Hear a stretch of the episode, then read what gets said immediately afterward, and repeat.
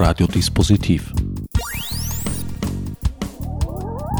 Die Sendung im Programmfenster. Willkommen bei Radiodispositiv. Am Mikrofon begrüßt euch Herbert Gnauer. Heute habe ich mich wieder einmal aus dem Haus gewagt und Franz Sobel in seiner Wohnung aufgesucht. Hallo.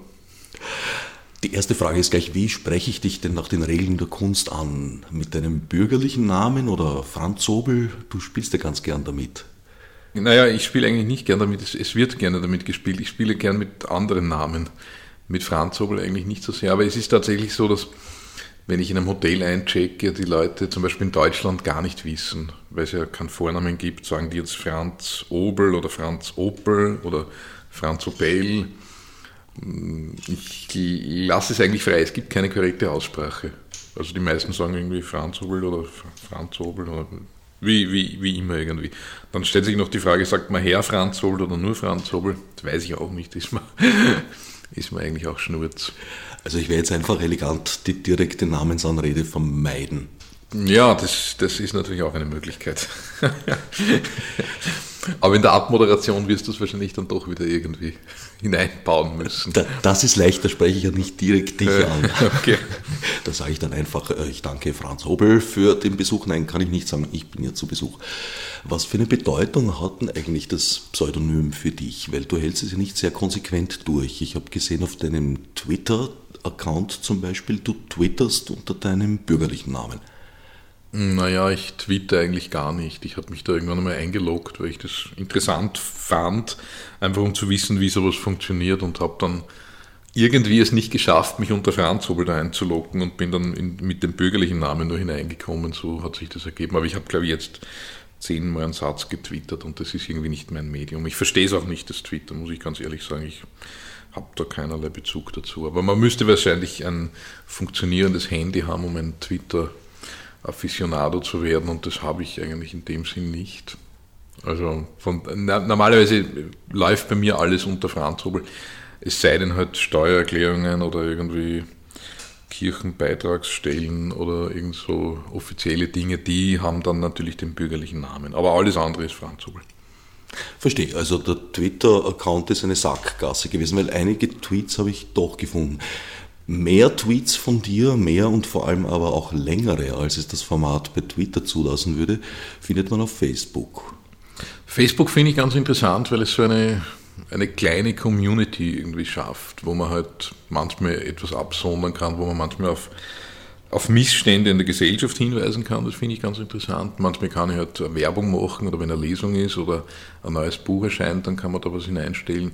Facebook finde ich irgendwie als, für mich so als Nachrichtenmedium, als Kommunikationsmedium, auch um mit Leuten in Kontakt zu bleiben, die man vielleicht sonst überhaupt nie sehen würde oder mit denen man jetzt keinen, keinen so nahen Kontakt hätte, von denen auch ein bisschen was zu erfahren. Das finde ich eine ganz reizvolle Möglichkeit, aber ich bin jetzt kein, keiner, der da alle fünf Minuten nachschaut. Also das, ich habe das ursprünglich, wie es begonnen hat, bin ich da richtig hineingekippt in dieses Facebook, habe irgendwie dann immer geschaut also man schreibt dann einen Satz und dann schaut man zehn Minuten später, gibt es jetzt ein Like oder gibt es es nicht. Und, und ich habe richtig gemerkt, da kommt jetzt eine Abhängigkeit zustande, die mich total lähmt und total blockiert.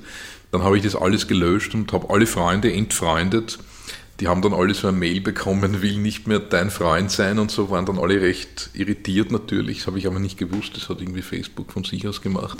Facebook macht so einiges von sich ja, aus. Und aber so ein, ein, zwei Jahre später habe ich dann doch irgendwie mich entschlossen, so das einfach als Medium zu nützen, ohne da jetzt irgendwie das allzu wichtig zu nehmen und als solches ist es in Ordnung. Du schreibst eigentlich so kleine Feuilletons, könnte man sagen, auf Facebook. Ja, von Zeit zu Zeit, wenn mir irgendwas einfällt oder wenn man was aufstößt. Es gibt manchmal Themen, weiß ich nicht, manchmal regt man sich über Fernsehsendung auf oder man regt sich über einen Politiker auf oder über irgendeinen Missstand, dann ist manchmal die Lust da, das irgendwo zu posten, irgendwo abzusondern, nicht nur im familiären Kreis und dann ist Facebook ein gutes Medium. Im Gegensatz zu den meisten Kollegen und Kolleginnen deiner Generation in der Literaturszene hast du allerdings kein eigenes Website. Ich hatte meine eine eigene Homepage gemacht von Schülern einer, der HTL, in die ich gegangen bin. Die haben haben wir das angeboten, haben gesagt, sie machen mir eine Homepage. Ich fand das auch ganz faszinierend. Ist mir gemacht worden, auch so, dass ich da irgendwie immer das äh, habe verändern können. Ich habe da Texte hineingestellt und da hat es dann irgend, weil, weil die sich für irgendeinen Billigprovider entschieden haben, den es dann irgendwann einmal nicht mehr gegeben hat. Also es, es gab irgendwann einmal den Punkt, wo das alles weg war.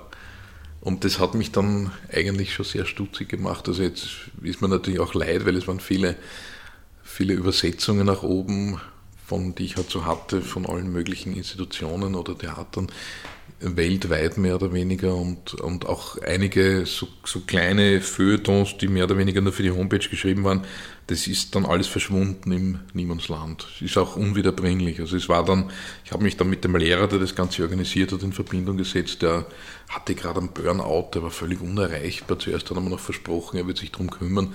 Und dann hat es sehr lange gedauert. Also ich habe dann versucht, da wieder so ein diesen Provider so einzustellen, dass man da wieder die, diese Homepage halt irgendwie, von der es noch irgendeine Sicherung gegeben haben soll, darüber transportiert und dann war der Lehrer aber völlig verschwunden und dann irgendwann habe ich gesagt, jetzt ist mir das wurscht, das ist jetzt vorbei und es ist, ist ohnehin vielleicht die Tendenz, hat mir meine Frau gesagt, dass manche bekanntere Menschen mittlerweile schon Geld investieren, dass sie im Netz nicht mehr vorkommen. Also das ist einerseits gibt es diese fünf Minuten Berühmtheit, von der der Andy Warhol gesprochen hat, also dieses möglichst viel Präsenz, möglichst viel Spuren und Duftmarken zu hinterlassen in diesem Netz und andererseits ist es aber vielleicht auch wieder eine Überlegung wert, das wieder alles zu löschen. Also es bleibt eh nichts. Also für mich war diese, dieses Verschwinden der Homepage war eigentlich eine interessante Erfahrung, weil ich gemerkt habe, irgendwann ist es weg. Und es wird ja vielleicht bei Facebook auch so sein, dass irgendwann wird das nicht mehr genutzt, es wird wahrscheinlich andere Formen geben und irgendwann wird das im Orkus verschwinden. Also es wird da, glaube ich, wird wahrscheinlich ein paar, wird schon ein paar so Historiker geben, die das alles abspeichern, wobei ich gar nicht weiß, ob das möglich ist. Das macht wahrscheinlich der amerikanische Geheimdienst. Der mit Sicherheit, aber die geben die Daten nicht gerne raus. Aber es gibt auch noch webarchives.org und wenn du die Inhalte dir holen willst und die URL weißt, unter der das damals online war, dann hast du sehr gute Chancen, das dort zu finden. Die speichern alles ab. Die lassen sogenannte Robots äh, rund um die Uhr 24-7 weltweit laufen und früher war die Frequenz häufiger. Also ich kann mich erinnern, so Mitte der 90er Jahre, glaube ich, hat es angefangen oder vielleicht sogar schon ein bisschen früher. Da sind sie noch einmal im Monat etwa vorbeigekommen. Später ist dann nur noch zwei, dreimal im Jahr, je nach Wichtigkeit auch. Aber mhm. es ist mhm. erstaunlich. In der Tat ist das Vergessen oder das Nicht-Vergessen natürlich ein großes Problem. Wenn du sagst, auch irgendwann wird Facebook weg sein. Weg ist nicht, also ist ein Unterschied zwischen weg und nicht mehr öffentlich präsent. Und der gefährlichere Bereich ist natürlich dort, wo Daten wirken, die man nicht sieht. Naja, wobei ich das eigentlich immer als sehr befreiend empfinde, wenn was weg ist. Also ich könnte ja nicht schreiben, wenn ich nicht sehr viele Dinge auch vergessen würde muss ja alles das, was ich geschrieben habe, eigentlich verdrängen und vergessen, weil ich ja sonst äh, mir selbst wahrscheinlich viel zu ähnlich wäre oder mir dann immer denken würde, da gab es schon mal einen Satz, der irgendwie was Ähnliches gesagt hat. Und so habe ich das halt nur irgendwo so im Hinterkopf, dass es vielleicht Ähnlichkeiten gegeben hat, aber im Prinzip ist es immer eine leere Fläche. Und man kann dann auch Dinge wiederentdecken. Also durch das Vergessen ich liebe eigentlich das Vergessen, weil man kann es immer wieder, man kann Sachen wieder neu finden und sich dann wieder erinnern, dass da mal was gewesen ist. Also das stört mich jetzt nicht, dass nicht mehr alles präsent ist. Im Gegenteil. Ich finde es auch manchmal erschlagend und habe den Eindruck, dass eigentlich jetzt eh schon alles gesagt wurde, beziehungsweise gerade gesagt wird. Ja, also man, man, könnte nicht mehr sprechen, wenn man alles wüsste, was schon mal gesagt worden ist. Es wäre alles redundant und man würde sich von einer Copyright-Verletzung in die andere bewegen. Das kommt wahrscheinlich auch dazu, ja. Wie hältst du es da zum Beispiel mit deinen Texten? Stört dich das, wenn die kopiert, verteilt, verändert werden? Nein, stört mich eigentlich nicht. Im Gegenteil, ich finde, das spricht ja für einen Text, wenn, wenn der irgendwie so durchs Netz geistert, wenn Leute irgendwie da, da weiterschreiben. Wobei es das ohnehin, also ich, ich, ich glaube nicht, dass da jetzt irgendwelche Summen damit in Verbindung gebracht werden. Also wenn jetzt jemand mit einem Text sehr viel Geld verdienen würde und ich dann gar nichts davon bekäme, dann wäre es natürlich eigenartig. Aber da ich nicht das Gefühl habe, dass das der Fall ist, finde ich das in Ordnung, wenn jeder irgendwie so einen Zugang hat. Ich finde es ja auch gut, wenn man irgendwie auf YouTube sich alle möglichen musikalischen Dinge sich anschauen kann. Also das Konsumentenverhalten sehr vieler Menschen hat sich ja wahrscheinlich komplett geändert, seit es diese Möglichkeiten gibt, dass alles immer greifbar ist. Das ist dann natürlich schon ein Problem, also jetzt speziell für Musiker. In der Literatur wird es wahrscheinlich irgendwann einmal kommen. Also ich glaube, dass es in 20, 30 Jahren spätestens kaum noch gedruckte Bücher geben wird, vermute ich einmal, weil einfach die Möglichkeit, das mit so einem E-Reader zu lesen, ja viel einfacher ist. Man muss keine Bücher mitschleppen. Wenn man nur des Konsums willen liest, was ja doch die meisten Menschen machen, dann braucht man eigentlich kein gebundenes Buch. Und das, was die, die Leute da immer erzählen mit, mit dem Geruch von Papier und, und dieser haptischen Sinnlichkeit, das halte ich alles für einen totalen Blödsinn. Aber ich bin trotzdem ein Buchleser. Also in, in mich wird es wahrscheinlich nicht mehr treffen, aber es wird irgendwann einmal, bin ich ganz fest davon überzeugt, keine Bücher mehr geben in dem Sinn, sondern nur mehr diese elektronischen Bücher. Und das ist dann natürlich schon gefährlich, weil die irgendwie viel kontrollierbarer sind wie Bücher, weil jeder irgendwie nachvollziehen kann, was man gelesen hat, was ihn interessiert hat, wie man gelesen hat. Da, da ist man dann schon am Weg zu einem freiwilligen Big Brother eigentlich, dass man alles irgendwie transparent macht. Aber da einen Mittelweg zu finden, weiß ich nicht. Das wird ein unglaublich schwieriges Problem für die, für die nächsten paar Dekaden, die da auf uns zukommen. Ich bin ja in meinem Privatberuf gewissermaßen der IT-Maschinist von Radio Orange, also ich bin ein durchaus computeraffiner Mensch, aber ich lese ungern lange Texte am Bildschirm. Ich drucke sie mir aus und insofern werde ich damit, solange es geht, beim Buch bleiben. Äh, was, glaube ich, verschwinden wird und auch zunehmend verschwindet, sind die Zeitungen. Glaube ich auch, dass die Zeitungen wirklich einen sehr schweren Stand haben, weil die einfach immer hinten nachhinken und man ja gerade die Information sehr viel schneller sofort im Netz hat und man da keine Zeitung mehr lesen muss. Was vielleicht schon wieder kommen wird, ist eine Auswahl von intelligenten Feuilletons. Also wahrscheinlich müssen die Zeitungen einfach umdenken. Sie werden nicht mehr die Nachrichten transportieren müssen oder diese, diese Überschriften, sondern sie werden vielleicht das, was man ohnehin weiß, äh, auf eine intelligente Art und Weise reflektieren.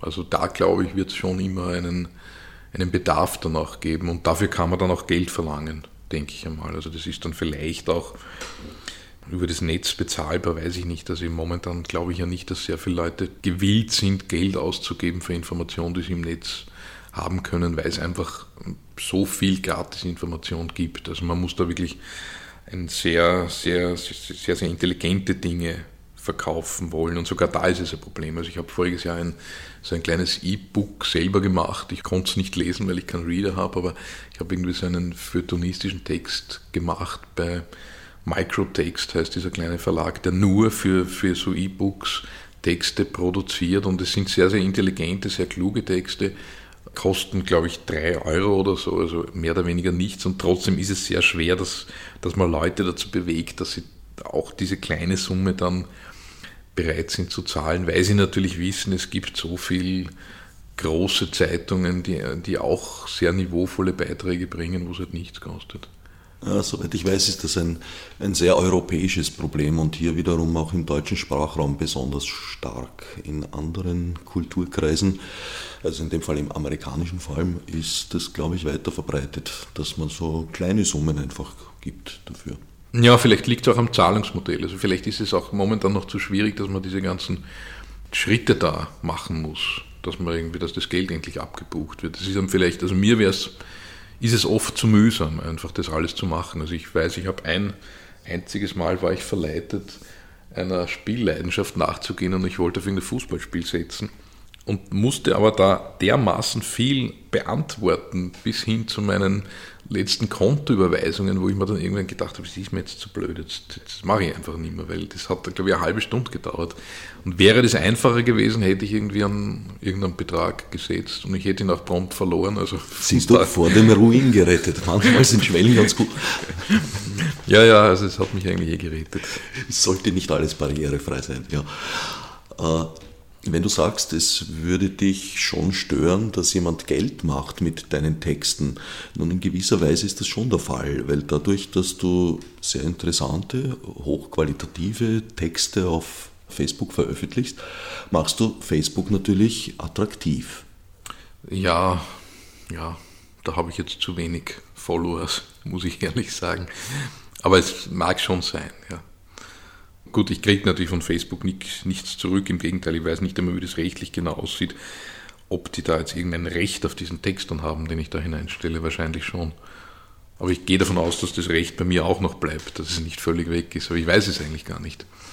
Also von daher ist es ohnehin ein, eine sehr eigenartige Sache. Ich bin da schon ein Anarchist, also ich glaube schon, dass man möglichst vielen Leuten möglichst viel zugänglich machen sollte. Das ist irgendwie mein, mein Grundgedanke, dieser, dieser urvolksbildnerische Gedanke, dass man einfach Leuten auch einer möglichst breiten Masse auch einer Information zugänglich macht, die halt abseits dieser Mainstream-Information, die man halt so durch die großen Medien serviert bekommt, liegt. Und das ist, glaube ich, schon wichtig, um einfach das, das Denken der Leute anzuregen, um die Leute auch irgendwie offener zu machen, sensibler zu machen, kreativer, poetischer, witziger zu machen, was auch immer. Und von daher nehme ich das gern in Kauf, dass da irgendwie es rechtliche Ungereimtheiten gibt nach wie vor. Meines Wissens ist es so, dass du natürlich mit den Texten weiterhin machen darfst, was du willst, aber Facebook auch. Ist an und für sich natürlich gefährlich. Also ich meine, ich stelle da ja keine Bücher hinauf, von daher weiß ich eh nicht, was die mit diesen Texten machen wollen. Aber es stimmt, also sie könnten wahrscheinlich, also mittlerweile hätten sie wahrscheinlich schon das Recht, dass sie eine, eine kleine, weiß nicht, eine kleine Franzobel-Edition mit Facebook-Texten herausbrächten. Sie müssen noch ein wenig warten. Allerdings haben Sie bei dir, glaube ich, gute Chancen. Du bist ein Vielschreiber.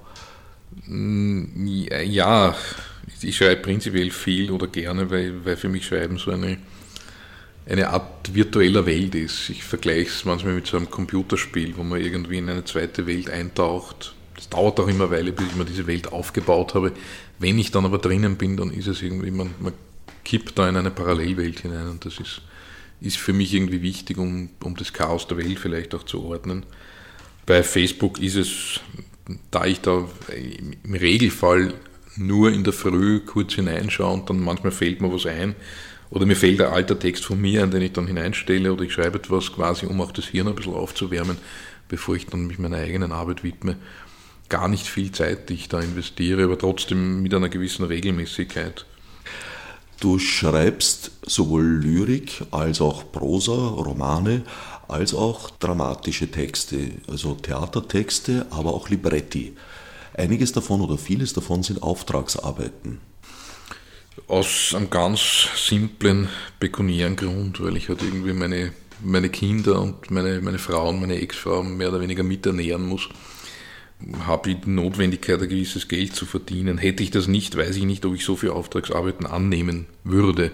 Andererseits ist es immer interessant. Also diese Auftragsarbeiten kommen ja meistens so zustande, dass irgendwer auf mich zukommt und fragt, ob ich mich, wo ich mir vorstellen kann, zu irgendeinem Thema zu arbeiten. Das ist meistens ein Thema, mit dem ich mich noch gar nicht beschäftigt habe. Und dann sind diese Theaterleute alle sehr, sehr emotional, sind auch irgendwie alle sehr gebildet. Also sie bringen an irgendwie auf, auf Gedanken, die man sonst so wahrscheinlich nicht hätte. Und es gibt immer sehr spannende Diskussionen. Das ist für mich, muss ich sagen, sehr, sehr bereichernd und ein großes Glück, diese Arbeit haben zu dürfen, die dann auch meistens einigermaßen gut bezahlt wird, weil rein vom Bücherverkauf, muss ich sagen, könnte ich so sicher nicht leben.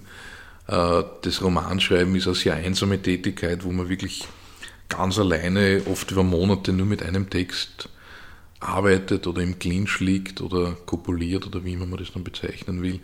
Und da gibt es erst sehr später Feedback. Also es gibt dann zwar schon manchmal so Testleser, aber deren Meinung ist auch immer nur mit Vorbehalt zu genießen. Und dann gibt es halt das Lektorat, das aber auch nicht immer die, also, also nicht nur meinen Text zu bearbeiten hat, sondern sehr viele Texte. Und da kommt die Reaktion meistens erst ein Jahr nachdem das Buch vollendet ist, wann das Buch erscheint, durch irgendwelche Leser, die dann irgendwie auf mich zukommen. Aber bis dahin habe ich meistens den Text wieder fast vergessen.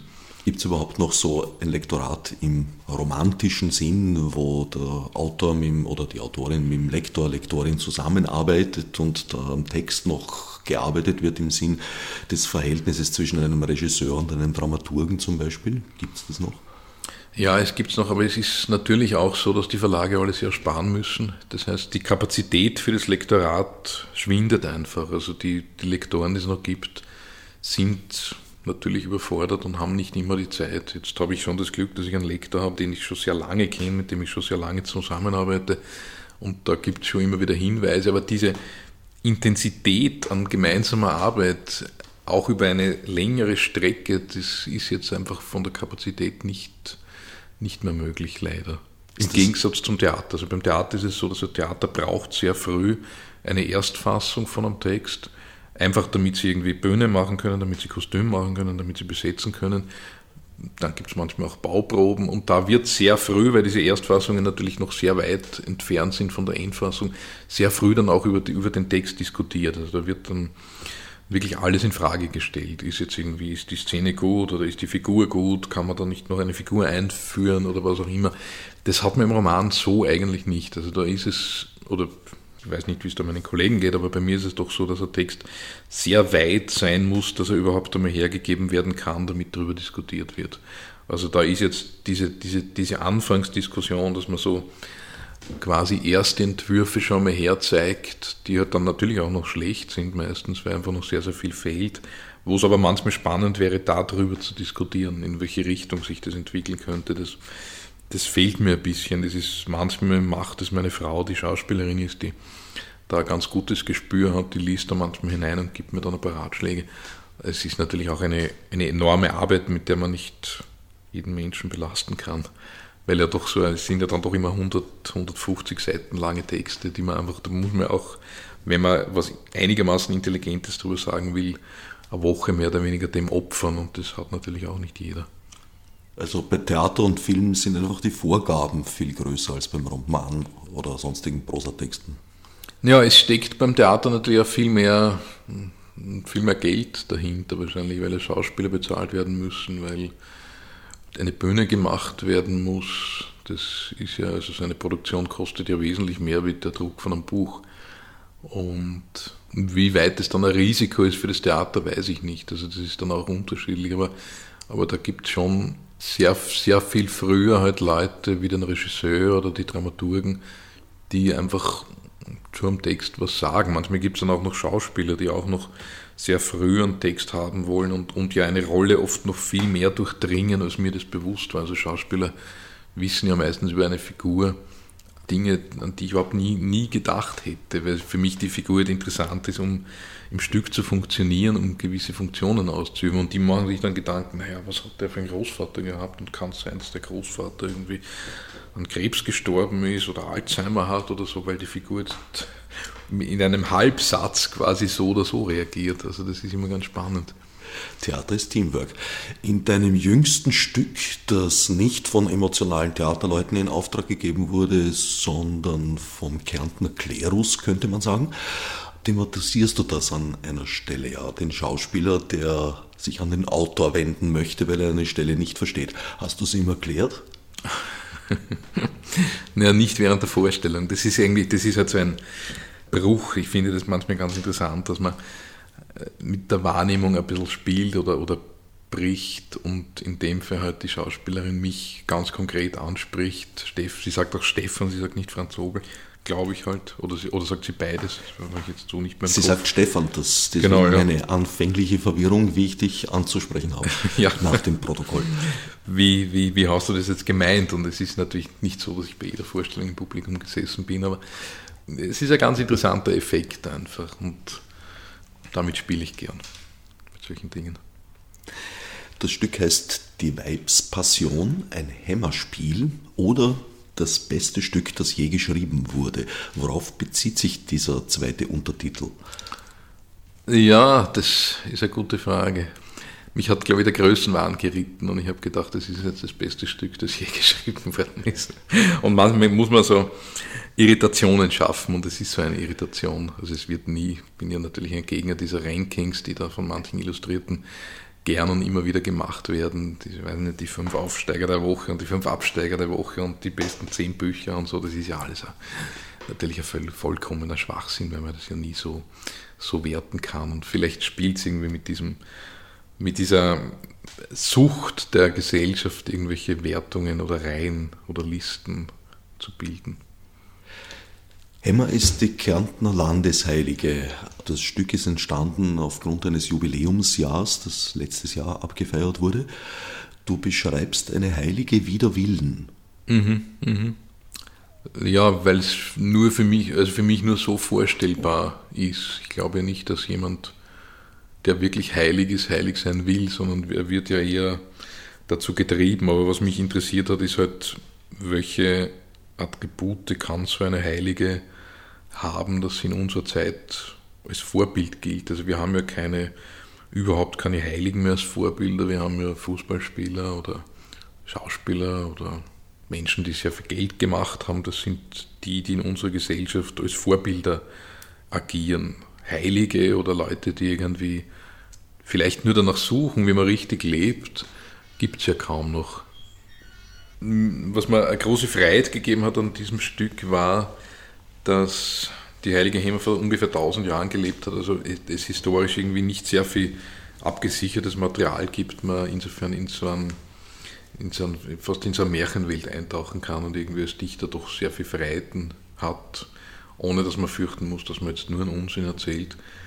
Und mich hat schon auch überrascht, dass, dass dieser Auftrag von der katholischen Kirche gekommen ist, weil ich ja doch immer so am, am Ketzertum fast ein bisschen vorbeischramme, würde ich sagen, aber andererseits auch nie die Absicht hatte, da irgendwie Leute in ihrem Glauben zu beleidigen, weil es eigentlich mir immer nur um diese Glaubenssuche geht. Also das ist ja auch eine, eine Sache, die mich doch selbst sehr beschäftigt, aber ich gleichzeitig auch sehr viele Eigenartigkeiten im Katholizismus sehe oder auch in anderen Glaubensrichtungen, äh, die ein gewisses Humorpotenzial bieten, wenn auch unabsichtlicher Art und Weise.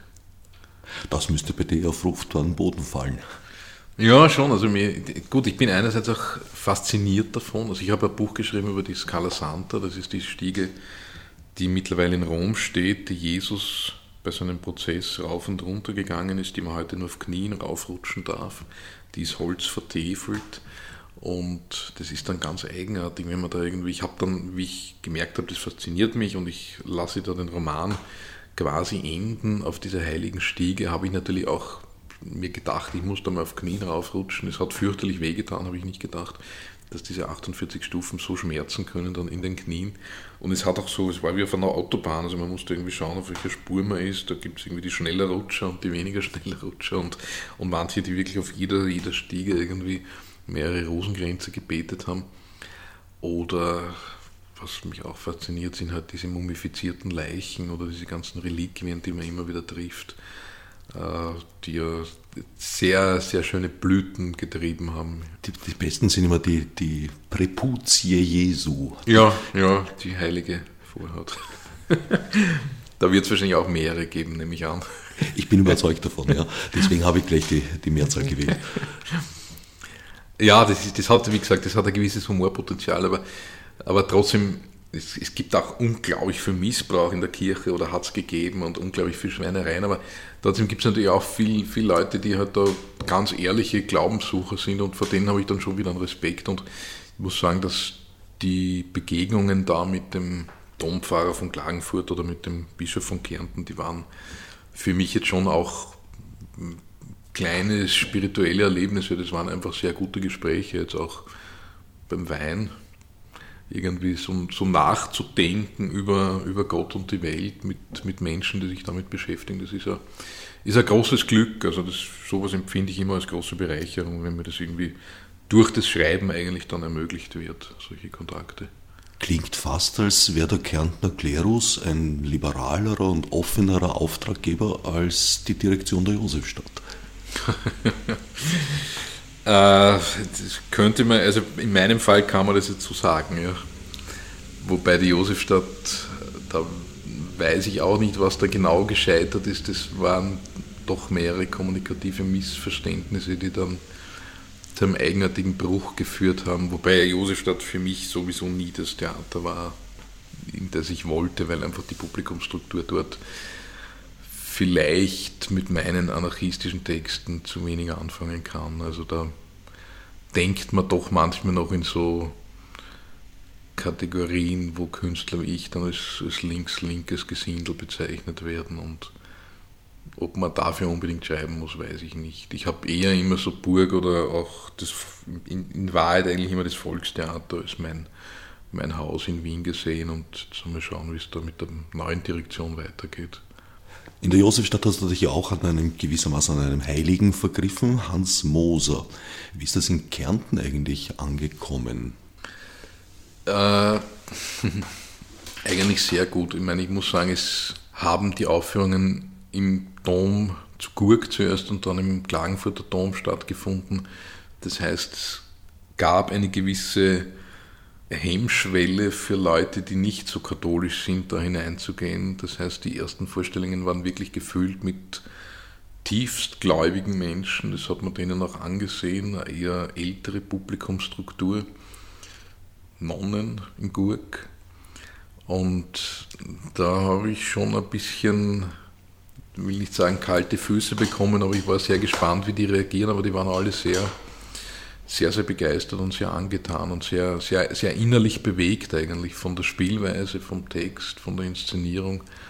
Und das hat dann irgendwie doch auch normales Publikum allmählich hingetrieben und die waren alle recht, recht angetan, weil es ein doch sehr authentischer, sehr ehrlicher Text ist. Da ist es irgendwie nicht darum gegangen, irgendwie einen Skandal zu provozieren oder so.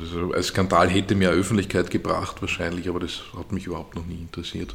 Beim Moser hat es ja sowas wie einen kleinen Skandal gegeben, der aber auch eher von außen gemacht worden ist, weil mir ist es ja nicht darum gegangen, den von mir immer noch sehr geschätzten Volksschauspieler da irgendwie zu verunglimpfen, sondern mir ist es um diese, um diese österreichische oder sehr österreichische Haltung des Durchtauchens oder des Kompromissemachens die ich auch in mir selber immer wieder spüre und kein Mensch kann sich irgendwie da freisprechen.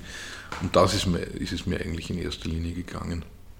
Wobei Mosers Kompromisse zum Teil äh, einfach auch Sachzwänge waren, ja, ja, ja. seine Frau retten. Ja, ja. Wobei diese Sachzwänge hat natürlich wahrscheinlich jeder, jeder kleinere Angestellte, der irgendwie nicht zu laut den Mund aufmachen darf, damit er nicht seinen Job verliert. Im Mittelpunkt des Hämmerspiels steht ein Aufstand der Bergarbeiter. Du kommst ja aus einer Gegend, in der Bergbau betrieben wurde inzwischen, ist er eingestellt worden.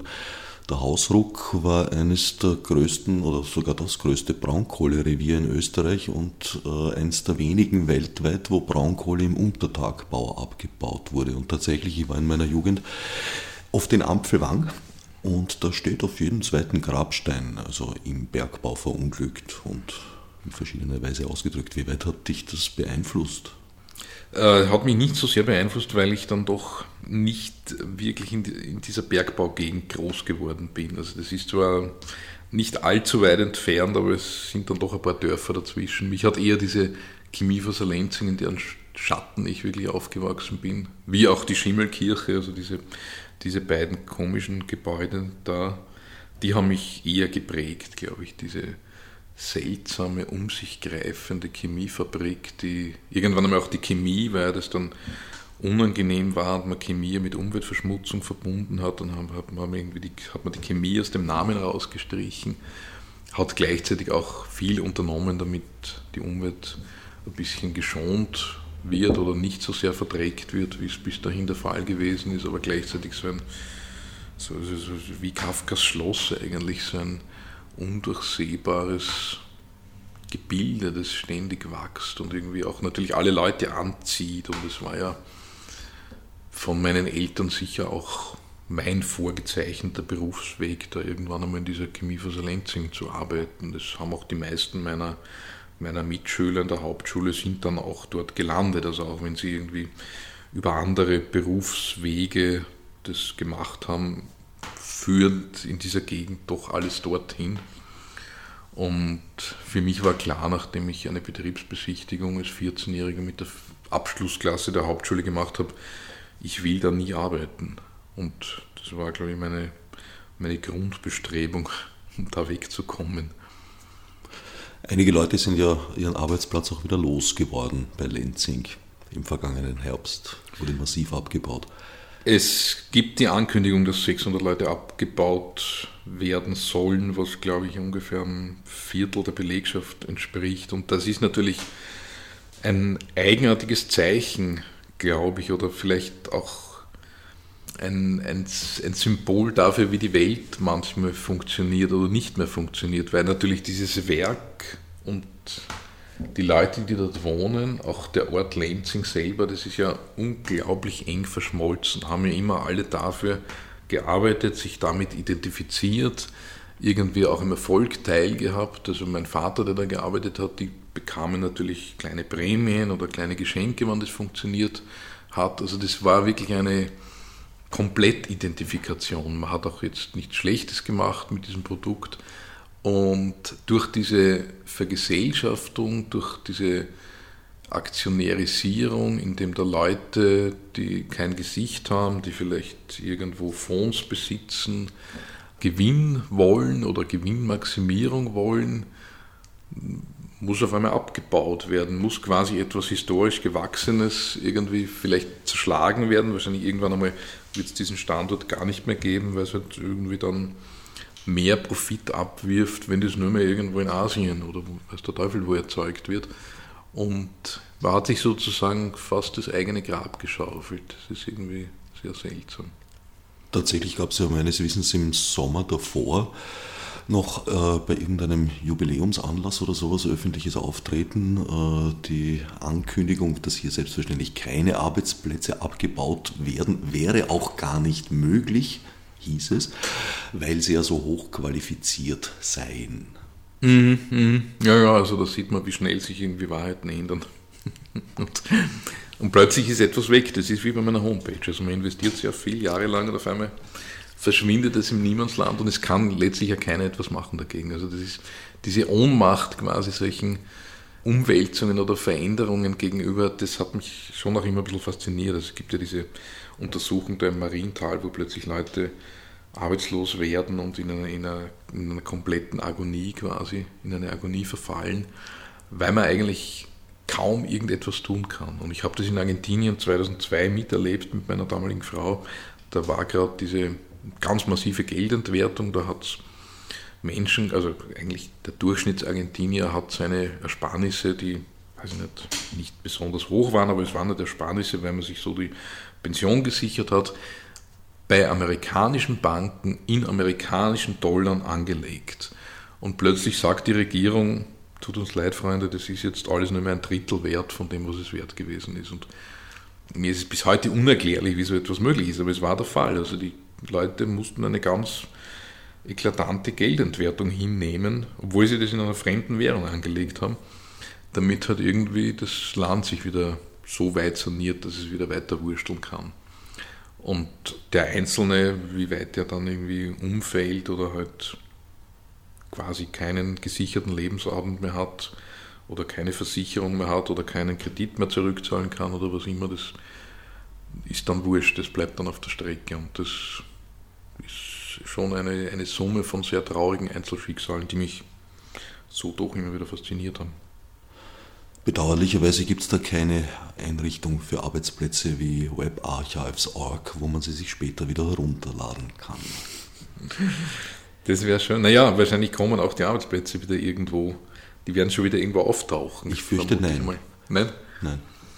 Naja, vielleicht, oder man, dann, man muss vielleicht die Gesellschaft so umdenken, dass es einfach nicht mehr so viel Arbeit gibt. Also wir haben ja, wir sind ja definiert über die Arbeit, dass jeder acht Stunden arbeiten muss am Tag würde man eine, eine gebildete Gesellschaft haben, wo die Leute mit ihrer Zeit auch etwas anzufangen wissen, dann würde es ja reichen, wenn jeder drei, vier Stunden arbeitet. Das ist ja vielleicht, wären die Leute ja dann viel glücklicher und es wäre ja doch alles da, was irgendwie, was da ist, was gebraucht wird, damit dort alle einigermaßen gut leben können. Aber aus irgendeinem Grund will das keiner denken oder, oder leben oder was immer. Es gab einen Politiker schon vor Jahrzehnten, das war der Sozialminister Dallinger, der hat das sehr wohl gedacht und galt damals nicht nur als sonderbarer, sondern sogar als gefährlicher Schwärmer.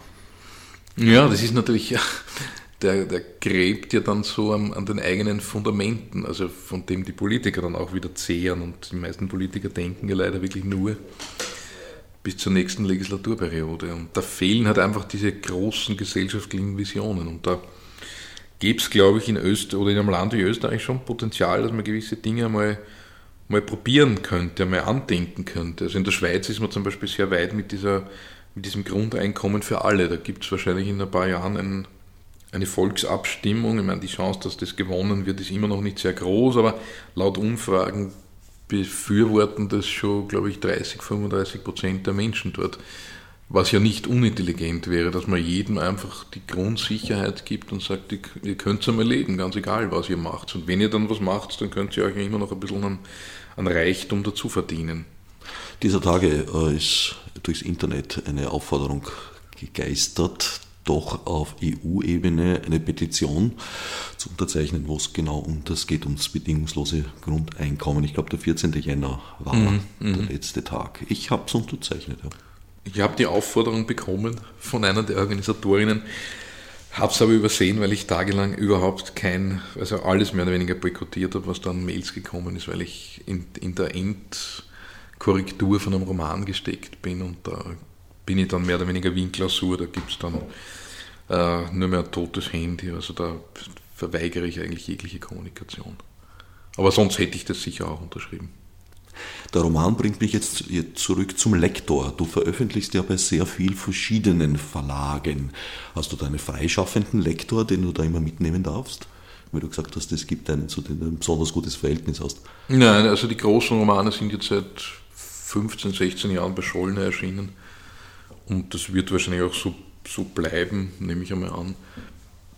Und bei kleinen Verlagen erscheinen halt kleinere Texte, Theaterstücke und die, die müssen für mich auch nicht so lektoriert werden. Also ich, ich weiß, dass ich ein sehr schlampiger Hund bin, wie man sagt, und auch sehr viele Fehler mache und das wird mir manchmal auch oft vorgeworfen. Also es gibt, ich habe einmal so ein Büchlein über, über mit Fußballkolumnen herausgegeben und da war irgendwie der Name Klinsmann mit langem I geschrieben und das ist mir dann so sowas von um die Ohren geworfen worden, weil da irgendwie so ein unlektorierter Fehler halt drinnen war.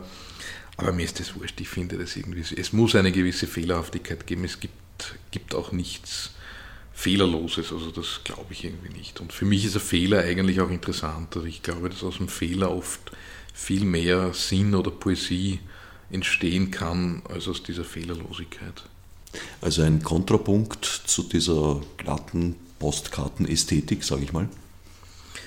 Ja, ja, ja, also, also für mich schon. Ich meine, ein Fehler irritiert ja auch. Ein Fehler ist ja, vor allem wenn man nicht weiß, ist der Fehler absichtlich oder ist er unabsichtlich. Und ich habe mir, das habe ich mir jetzt schon ein bisschen erschrieben, dass ich gerade von Lektoren auch oder von, auch von Schauspielern teilweise oder von Dramaturgen oder Regisseuren halt dann gefragt wird, du, da steht das irgendwie, also die kommen da mit irgendeinem Fehler her, das sind meistens Tippfehler, hast du das jetzt so gemeint? Ist das jetzt absichtlich falsch? Und was, weil das, wenn man das dann falsch ausspricht, dann gibt es irgendwie die und die Bedeutung? Oder ist es einfach passiert? Ich lasse es dann meistens offen, weil es ja immer interessant ist, wenn so, wenn etwas absichtlich, für, für absichtlich gehalten wird, auch wenn es passiert ist. Ist der Fehler eine Form der Notwehr gegen die wachsende Perfektion in allen Bereichen? Wahrscheinlich, ja. Es ist eine, eine, eine kleine anarchistische Keimzelle, aus der dann vielleicht was wachsen kann. Also ich, ich glaube schon, dass der Fehler was, was Interessantes ist und dieses, gut, ich bin da völliger Antilehrer natürlich, also dieses Ausmerzen von Fehlern, das finde ich ganz fürchterlich, das ist so, das mag ich überhaupt nicht und ich verweise dann auch gerne gerade in der Rechtschreibung auf Zeiten, wo es ja ohnehin eine freie Rechtschreibung gegeben hat und diese normierte Rechtschreibung gibt es ja erst seit 110 Jahren ungefähr und vorher war das sowieso jedem freigestellt, wie er Dinge schreibt. Und teilweise die, auch die ganz großen, verehrten deutschen Klassiker haben ja innerhalb von einer Seite ein Wort dreimal anders geschrieben, weil es ihnen gerade gepasst hat.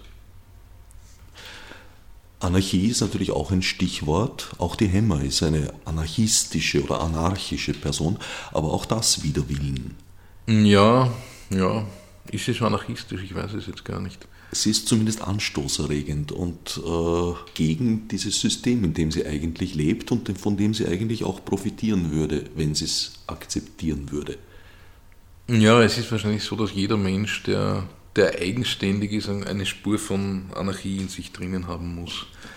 Und das ist aber natürlich notwendig. Also das ist auch eine, eine Frage der Gesellschaftsform, wie weit kann man diesen Individualanarchismus erhalten, ohne dass, dass man sich jetzt gegenseitig die Köpfe einschlägt.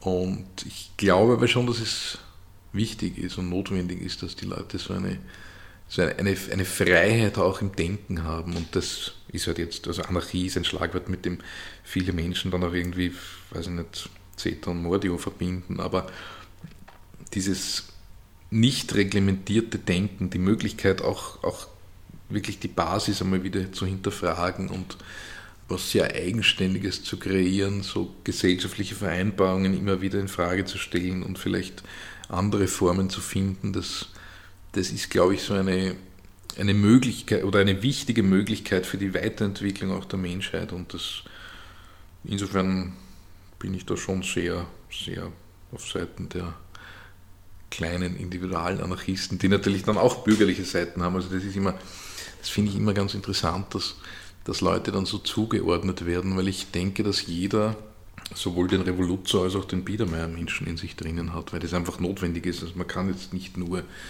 Gesellschaftsveränderer sein, man braucht auch irgendwann mal so einen Rückzugsort. Und, oder ein gutes Beispiel hat mir da ein, ein Musiker von so einer Heavy Metal Band gegeben. Wie heißt die? Metallica. Ich bin ja kein Heavy Metal Fan. Ein Musiker von Metallica, mit dem bin ich in einem Whirlpool gelegen, irgendwo in Argentinien. Ich hätte ihn auch nicht erkannt, weil ich kein Fan von diesem Heavy Metal bin. Und dieser Hotelportier oder was hat mich halt darauf hingewiesen, das ist der und der Sänger von dieser wahnsinns bekannten Band. Und ich habe selten so einen liebevollen Menschen gesehen, wie der mit seinem Kind oder mit seinen Kindern umgegangen ist. Und auch ganz, also wie so ein amerikanischer bürgerlicher Tourist. Und habe mir da wirklich gedacht, siehst, das ist einerseits so die wilde Sau auf der Bühne wahrscheinlich und andererseits halt auch der, der ganz brave, gutbürgerliche Mensch, der da einen ganz normalen Urlaub macht, um sich irgendwelche Wasserfälle anzusehen. Und, und so ist, glaube ich, oder, oder diese beiden Pole, glaube ich, haben alle Menschen irgendwie in sich drin und das darf man nie ganz vergessen. Anarchie beinhaltet streng genommen ja nicht zwingend irgendwas besonders Brutales, Wildes, Revolutionäres, sondern es ist ja eigentlich der Traum von der herrscherlosen Gesellschaft. Insofern vielleicht die höchste Form, die menschliches Zusammenleben überhaupt je wird vielleicht in ferner, ferner Zukunft erreichen können.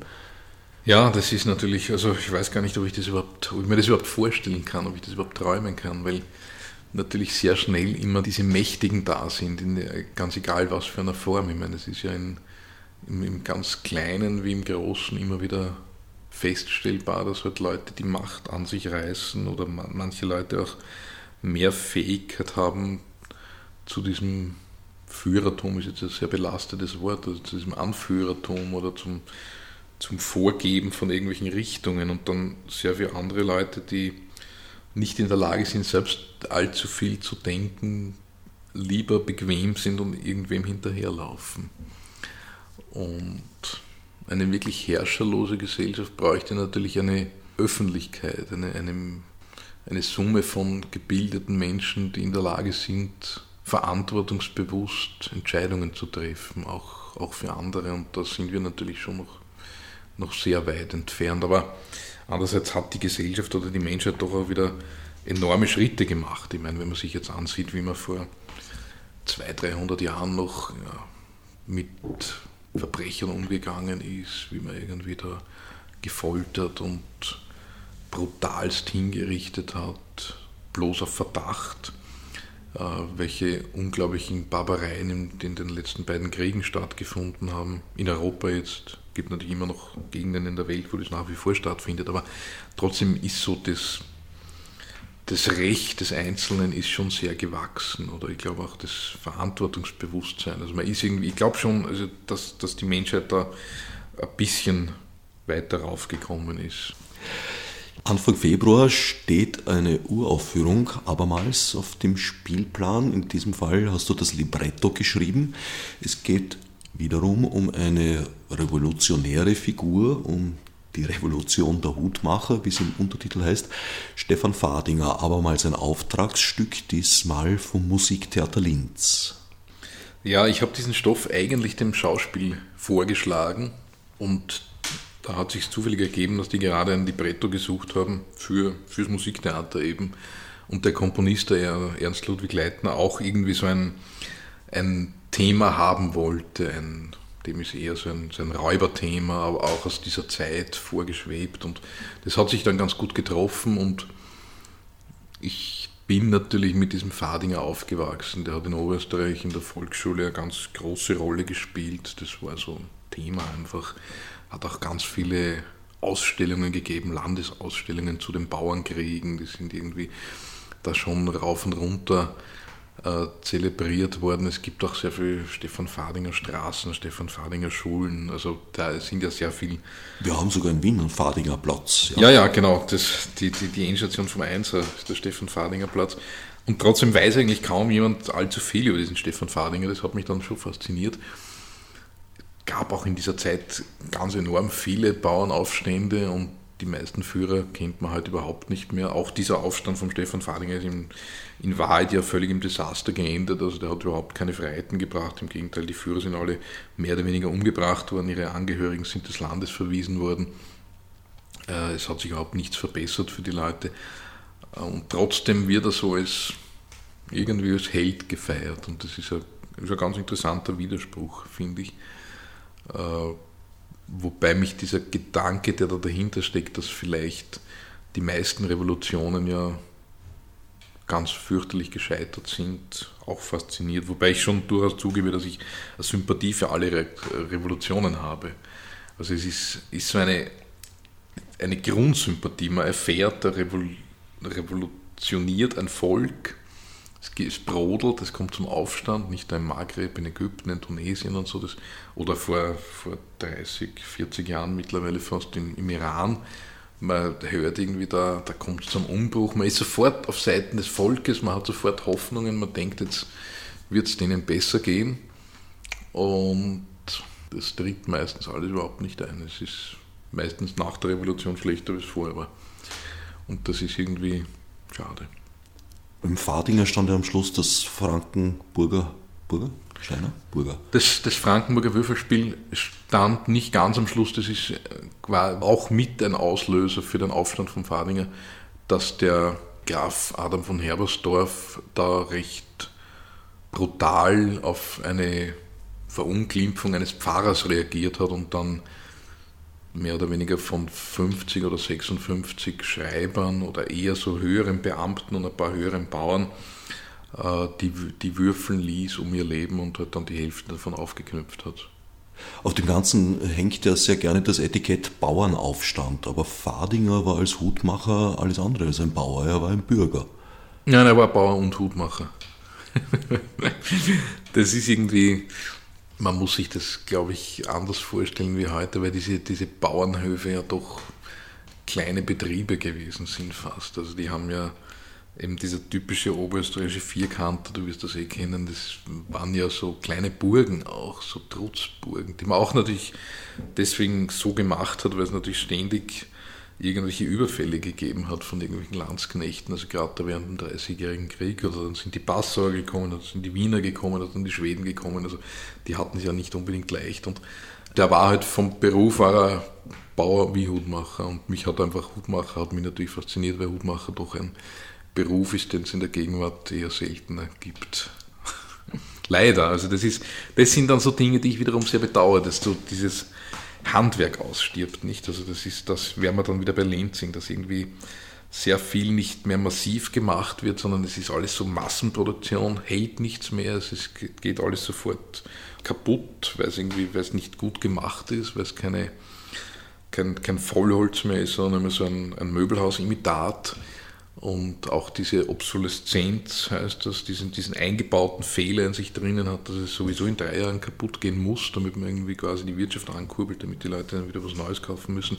Also da sehe ich so einen, so einen Punkt, wo, wo die Gesellschaft völlig in, sich irgendwo verrennt. Das ist für mich eine totale Sackgasse, dieses Klumpert. Das ist eine, also eine, eine Klumpert-Gesellschaft.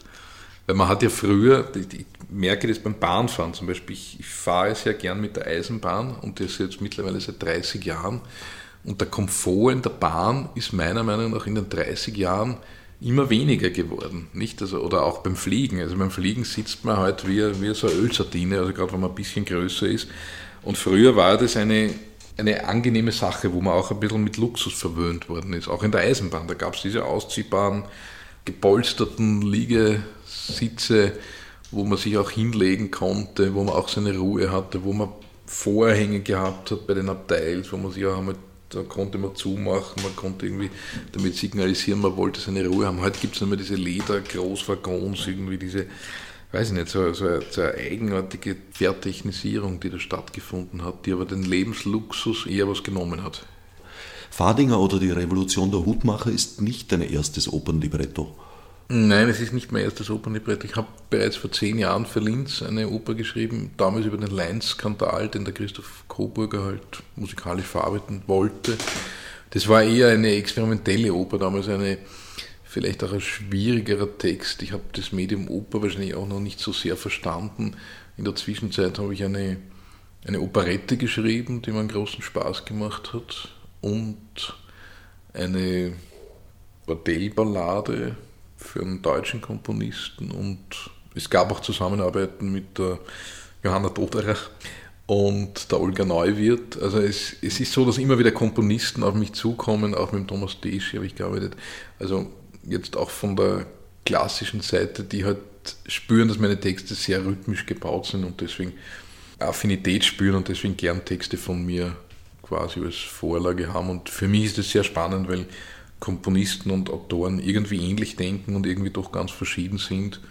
Und die Zusammenarbeit macht immer Spaß. Es ist immer sehr interessant mit diesen Menschen, die klug sind und von ganz woanders kommen und ähnliche Problemstellungen haben, wie man sie beim Schreiben hat, aber irgendwie dann doch wieder die vielleicht anders formulieren müssen. Also das, das hat für mich schon was. Und mittlerweile ist es Gott sei Dank so, dass ich auch mit der Musik von den meisten gegenwärtigen Komponisten wieder sehr viel anfangen kann, weil diese Atonalität nicht mehr so ganz en vogue ist, Gott sei Dank, für mein Empfinden und deswegen auch die Musik oder das Ergebnis, das dann rauskommt, konsumierbarer ist.